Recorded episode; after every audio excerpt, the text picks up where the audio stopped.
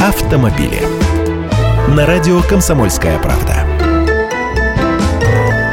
Здравствуйте, я Андрей Гречаник беспилотные автомобили попадают в аварии из-за людей. Вот такой интересный вывод. Уже в течение шести лет компания Google проводит дорожные испытания машин, которые умеют ездить без активного вмешательства водителя.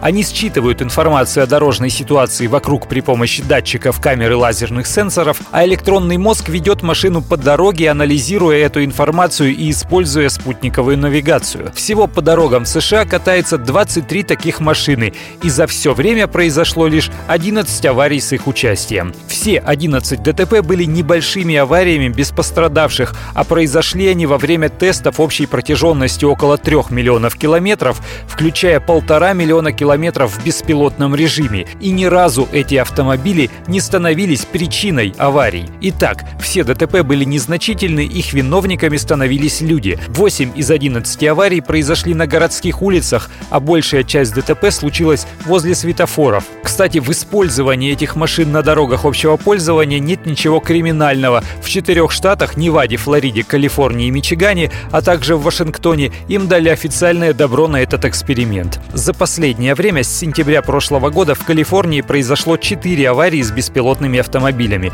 Две из них при движении в автономном режиме, еще две, когда машинами управляли водители.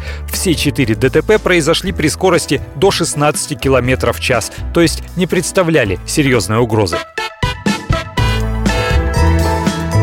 Автомобили.